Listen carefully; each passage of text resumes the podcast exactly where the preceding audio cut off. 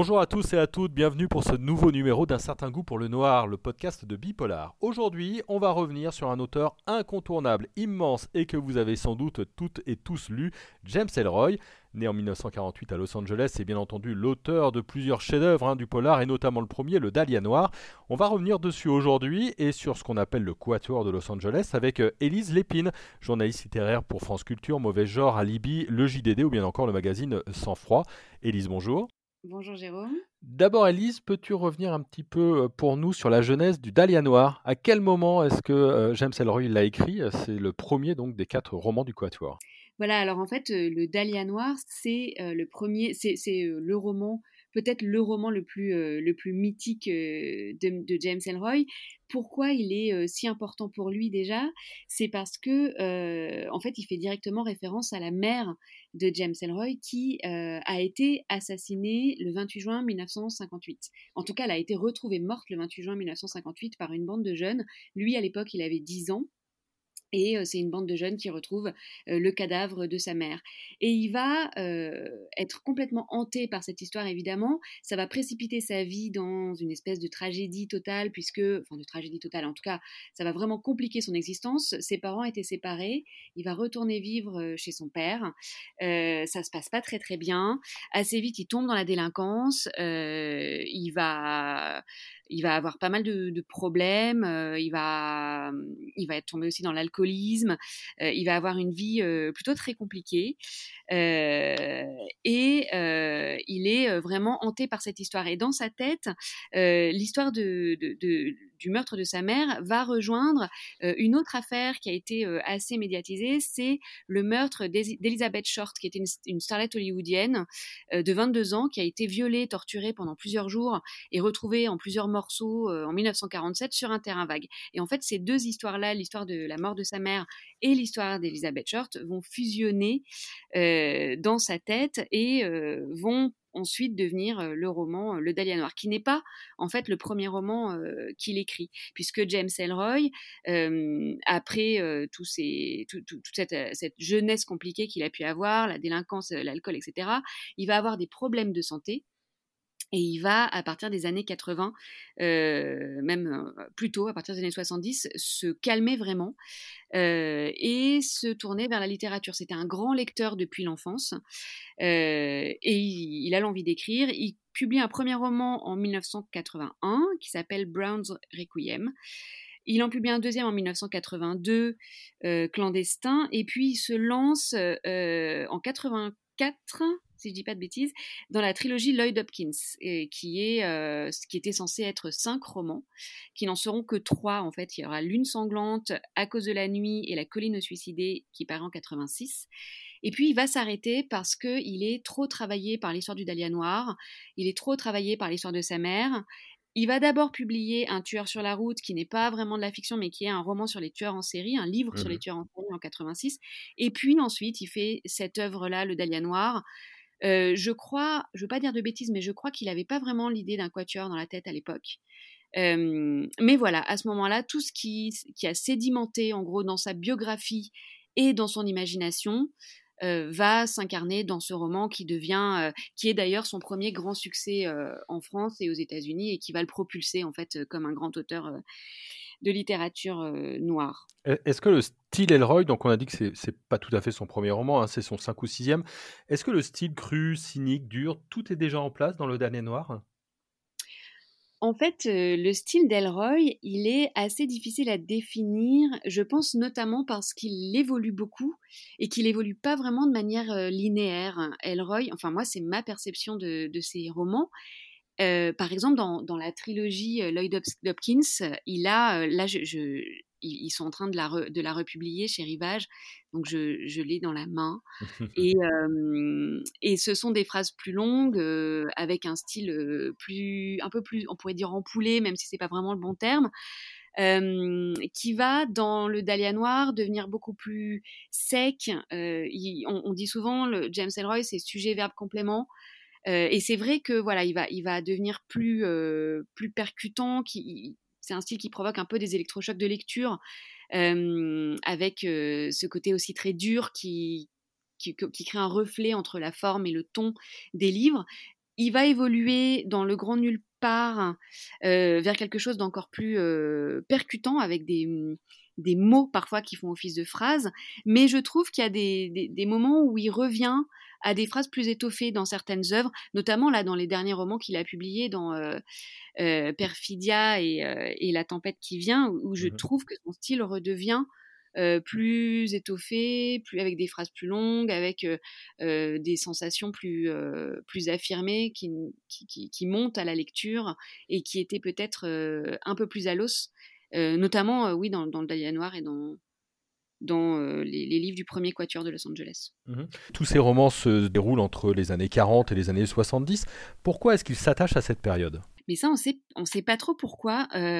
effectivement, James Ellroy, c'est un auteur qui a vraiment couvert la période, en gros, 1941-1972, et qui ne s'intéresse pas vraiment à ce qui se passe après ou à ce qui se passe avant. Alors que c'est un super auteur de, romans entre guillemets historiques, puisque bon, notamment dans les, dans les deux derniers, dans, son nouveau Quatuor de Los Angeles, il remonte encore plus loin dans le temps et on est pendant la Seconde Guerre mondiale à Los Angeles. il recrée super bien le, cadre de l'époque. Quand c'est les années 50, quand c'est le Dahlia Noir, là ça commence le Dahlia Noir en, en 1947 quand on trouve le corps et 48 quand l'intrigue se déroule. Et en fait, on, est vraiment dans ces époques-là, c'est-à-dire qu'on sent l'odeur des bars, on, entend la musique, on entend le, jazz, on a l'impression de sentir quand il décrit des scènes de pluie torrentielle, il y en a souvent chez lui, on a vraiment l'impression d'être dans la moiteur, dans l'humidité. il a une écriture comme ça très, très sensuelle, très charnelle. Il est très fort pour recréer des époques. Moi, j'adorerais lire, un, James Ellroy qui je sais pas, nous emmènerait du côté du, western ou du far west, ou... mais je pense qu'il le fera jamais parce que lui-même déclare en fait que, que ça l'intéresse pas du tout d'aborder d'autres époques. Je ne sais pas si on peut faire des hypothèses sur ça. Moi, je pense que James Ellroy, ce qu'il aime, c'est d'une part parler de politique, mais sans parler de la politique actuelle. Et j'ai l'impression que il fait des romans très politiques, ce qui se passe dans les, c'est la politique sous la Seconde Guerre mondiale aux États-Unis l'intéresse beaucoup. la politique dans les années, la corruption dans les années 50 l'intéresse beaucoup, mais il se refuse toujours à commenter l'actualité politique américaine. C'est-à-dire que si un journaliste lui demande pour qui il vote ou qu'est-ce qu'il pense de Trump ou qu'est-ce qu'il pense de Biden, il va se mettre en colère vraiment. Donc je pense que c'est une façon pour lui de parler de politique sans s'impliquer dans la politique actuelle des États-Unis et sans qu'on puisse dire c'est des époques qui sont suffisamment éloignées pour qu'on puisse pas peut-être trouver des, des, échos trop précis ou trop ou lui coller trop d'étiquettes politiques sur la tête. En tout cas, c'est ce que je pense. Et puis je pense aussi, pardon, je pense que ce sont des époques qui, qui ont encore beaucoup de zones d'ombre. le Dahlia Noir, c'est une affaire qui a jamais été élucidée. Il y a plein de choses qu'on ne sait pas. Il y a plein de. Finalement, c'est une époque qui est encore assez secrète. Hein. La corruption dans les années 50, 60, il y a plein de choses qui sont passées sous le tapis. Et ça lui donne une liberté narrative et fictionnelle énorme. Je crois que c'est quelqu'un qui aime bien s'intéresser aux époques reculées mais qui n'aime pas être dans la reconstruction, qui n'aime pas, c'est pas Don Winslow quoi. C'est pas quelqu'un qui veut faire euh, euh, du, du, récit réaliste et qui veut coller euh, aux situations politiques réelles. Donc ça lui permet de dire voilà ça c'est la c'est la, la, part d'ombre du texte, c'est la part d'ombre de l'histoire et je m'en lave un peu les mains. Moi ce que je fais c'est de la fiction. Est-ce qu'on peut l'appliquer aussi Tu parlais du politique, mais l'appliquer aussi à ces personnages toujours toujours très ambivalents, hein, des personnages parfois trous, parfois en quête de, de rédemption. Comment est-ce qu'on peut les, les qualifier? Les personnages de, de, James Ellroy sont déjà ils sont comme son style, ils évoluent. Il y en a qui sont complètement corrompus. Il y a notamment Dudley Smith qui est le, méchant un peu total, qui qu'on retrouve. On les retrouve. Hein, ils se répondent de livre en livre, notamment dans les deux quatuors de Los Angeles. En tout cas, ceux qui meurent pas au fil des au fil des intrigues. mais ces personnages sont effectivement souvent ambivalents, ambigus, notamment les hommes, mais les femmes aussi en fait. et ils sont soit en quête de rédemption ou en quête de, justice, soit ils se vautrent dans la dans la comment dire ils se dans la violence ils se vautrent dans la dans la corruption et ils sont des incarnations du mal du mal absolu Oui, parce qu'on a notamment dans le Grand Nulle part hein, un duo avec deux enquêteurs, et notamment un, policier qui est vraiment intéressant, parce qu'il est à la fois euh, très intelligent, très percutant et, incroyablement raciste. C'est un peu ça aussi de temps en temps la jeunesse de certains de ces personnages, euh, la noirceur et en même temps euh, l'intelligence, quoi. Bah, en fait, je pense que c'est ce qu'il aime, et c'est pour ça qu'il aime parler des, États-Unis. C'est quelqu'un qui revendique euh, beaucoup. Il revendique beaucoup, en fait, le fait de ne pas parler pour lui, mais de, donner euh, à voir ce que sont euh, les États-Unis. Et c'est-à-dire qu'il il a ces, ces caractères ambivalents de, de flic, qui sont à la fois des gros racistes ou des gros misogynes, et en même temps, bah, qui résolvent des crimes, quoi et qui, euh, qui font régner un peu, euh, enfin qui essayent en tout cas de, de, faire régner la justice. Et du coup, lui, ce qu'il aime, je pense, c'est soulever justement des, des, caractères comme celui-ci. Euh, tu parlais des femmes, justement, on a l'impression que c'est un univers très macho, très machiste, et, en même temps, les femmes, elles, elles, sont là, elles ont une place importante, elles planent un petit peu sur, sur l'œuvre, notamment de ce, du premier quatuor. C'est pas un auteur machiste, Elroy. C'est un auteur qui donne beaucoup de place aux femmes. Il y a de grands personnages féminins dans ses romans. Alors l'univers est machiste, les violences faites aux femmes sont ultra présentes et en même temps elles sont ultra dénoncées. Je veux dire, James Elroy c'est quelqu'un dont le cœur a été brisé par la mort de sa mère. Et c'est quelqu'un qui a une, colère quand même sur, sur les, violences faites aux femmes, sur le meurtre et sur le viol, qui se ressent vraiment dans toute son œuvre. Il n'y a pas de complaisance chez lui. Parfois, on peut se dire qu'il y a une complaisance sur d'autres choses. pas très reluisante, mais c'est vraiment, ça peut être des ressentis ou des critiques qui ont été faites contre lui, notamment sur la violence ou peut-être un peu sur le côté conservateur ou voilà un peu un peu rétrograde mais en tout cas, je pense qu'on ne peut pas l'accuser, lui, d'être misogyne et d'être machiste. Ces personnages de femmes, Kay Lake, par exemple, c'est un personnage de femme qui est fascinant et captivant. John Conville, dans le, dans, dans, les derniers, dans dernier roman, La tempête qui vient, là, c'est un personnage aussi captivant et qui, qui a un destin. qui nous qui, est complètement renversant enfin voilà il crée des personnages de femmes très étoffés qui ont une épaisseur vraiment travaillé. À une époque, d'ailleurs, les années 80, où les personnages de femmes n'étaient pas forcément, ou dans un milieu, on, peut dire, qui s'apparente aussi au polar hardboiled, qui n'est pas un style de polar qui va faire la part belle aux femmes. Lui, il le fait. Voilà, il n'y a pas de. Je pense qu'il n'y a, pas de, a pas de machisme du tout dans ses. Dans en tout cas, dans sa version, sa vision de la femme.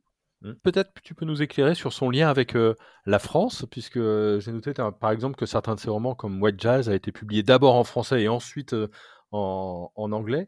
quels sont ses liens avec notre pays? En fait, je pense qu'il y a un amour réciproque de la France et de, James Elroy il, est arrivé à une période un peu clé pour le polar en France, puisqu'il arrive dans la maison Rivage, qui est créée, si je dis pas de bêtises, par François Guérif en 86.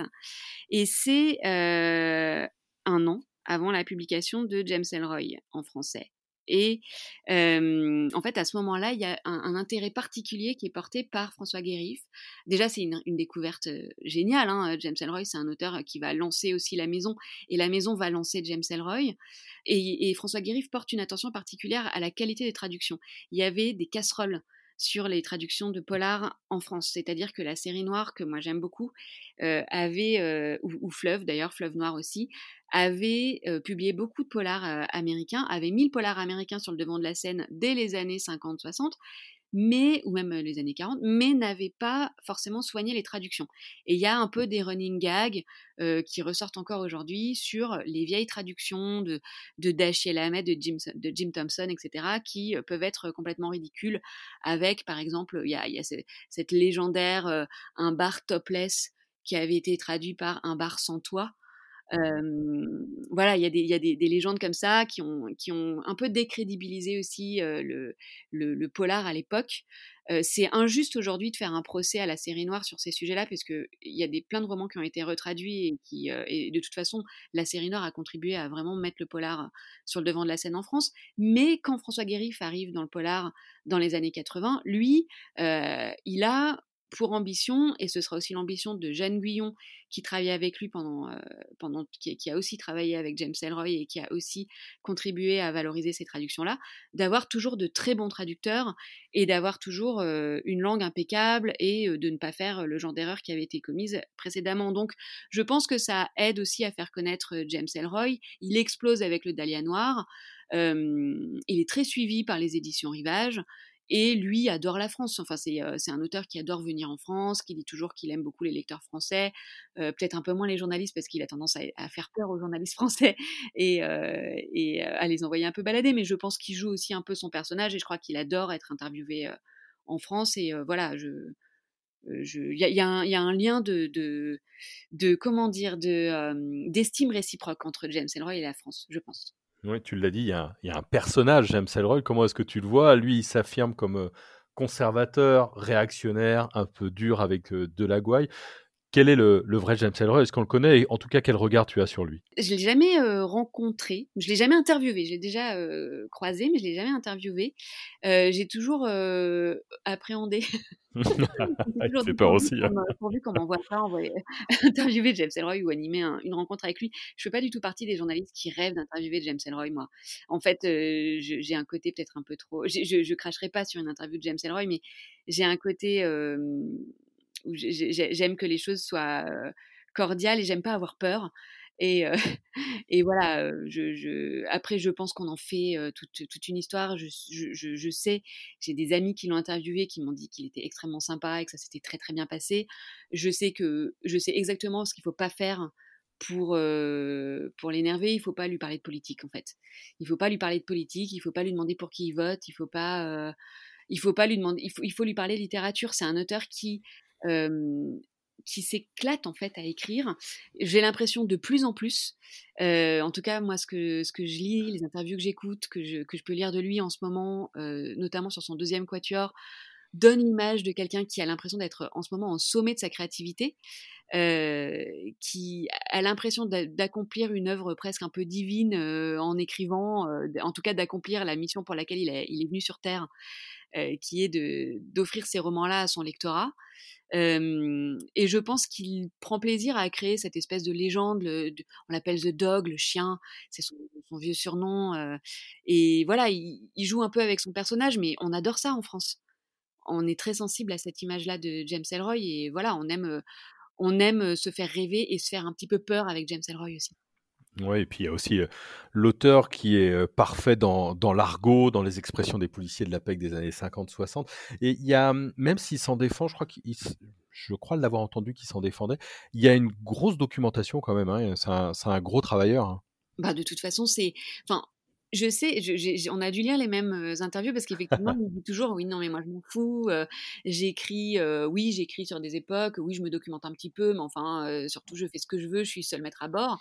Mais on peut pas nier, enfin, je veux dire, il suffit d'avoir lu là les, les, deux derniers livres qui ont été publiés en français, mais aussi quand on lit le Dahlia Noir. Et je veux dire, il, les a pas les, années 40, c'est pas des époques qu'il connaît, qui, qui, qui, sont inscrites dans sa mémoire. Donc, enfin, pas, pas, pas, c'est pas là qu'il a, qu'il il s'en est pas imbibé, donc il a forcément été cherché, surtout la, Seconde Guerre mondiale, etc. voilà, c'est, il y a un travail de recréation d'époque et de, de recherche documentaire, notamment sur les liens entre le pouvoir, la pègre, les politiques, les flics, la mafia qui sont, euh, ça peut pas être de la fiction pure, c'est pas possible. Mmh. Et tu, tu l'as dit parce que tu fais référence souvent au nouveau Quatuor. Pour toi, il est encore meilleur que, ce, que le premier Quatuor? Il a, il a progressé en tant qu'écrivain, en, en, tant que conteur? Mmh, Moi, je, je, préfère le premier Quatuor, vraiment. parce que, peut-être aussi parce que on a tous nos Madeleine de Proust, parce que moi, j'ai lu ça. Euh, ado et que ça m'a complètement cloué à mon siège et que ça a ouvert chez moi, comme chez beaucoup de lecteurs et lectrices, une, une porte en fait vers, vers la fiction criminelle. et puis j'aimais cette langue, j'aimais cette langue sèche.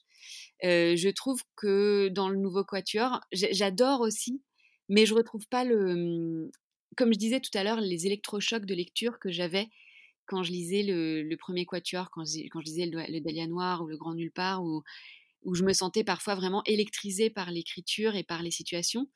là, je trouve qu'il y a un côté pompier maintenant dans, dans, ces, dans, dans ces livres qui est super, mais qui a tendance à m'écraser un peu peut-être plus. Mais bon, ça reste des chefs-d'œuvre formidables. Hein. Moi, je suis, je suis toujours une, assez dingue de James Elroy, mais j'ai une tendresse particulière pour le premier quatuor. Et j'ai un peu plus de, peut-être, je sais pas, de, frilosité vis-à-vis du nouveau parce que j'ai trop d'amour pour le premier.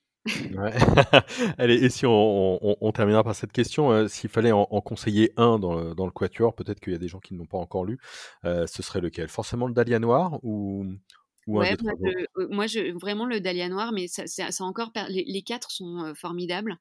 Ma part d'ombre aussi, c'est formidable, dans ce qui n'est pas un roman, mais dans lequel il raconte cette fameuse histoire de sa mère.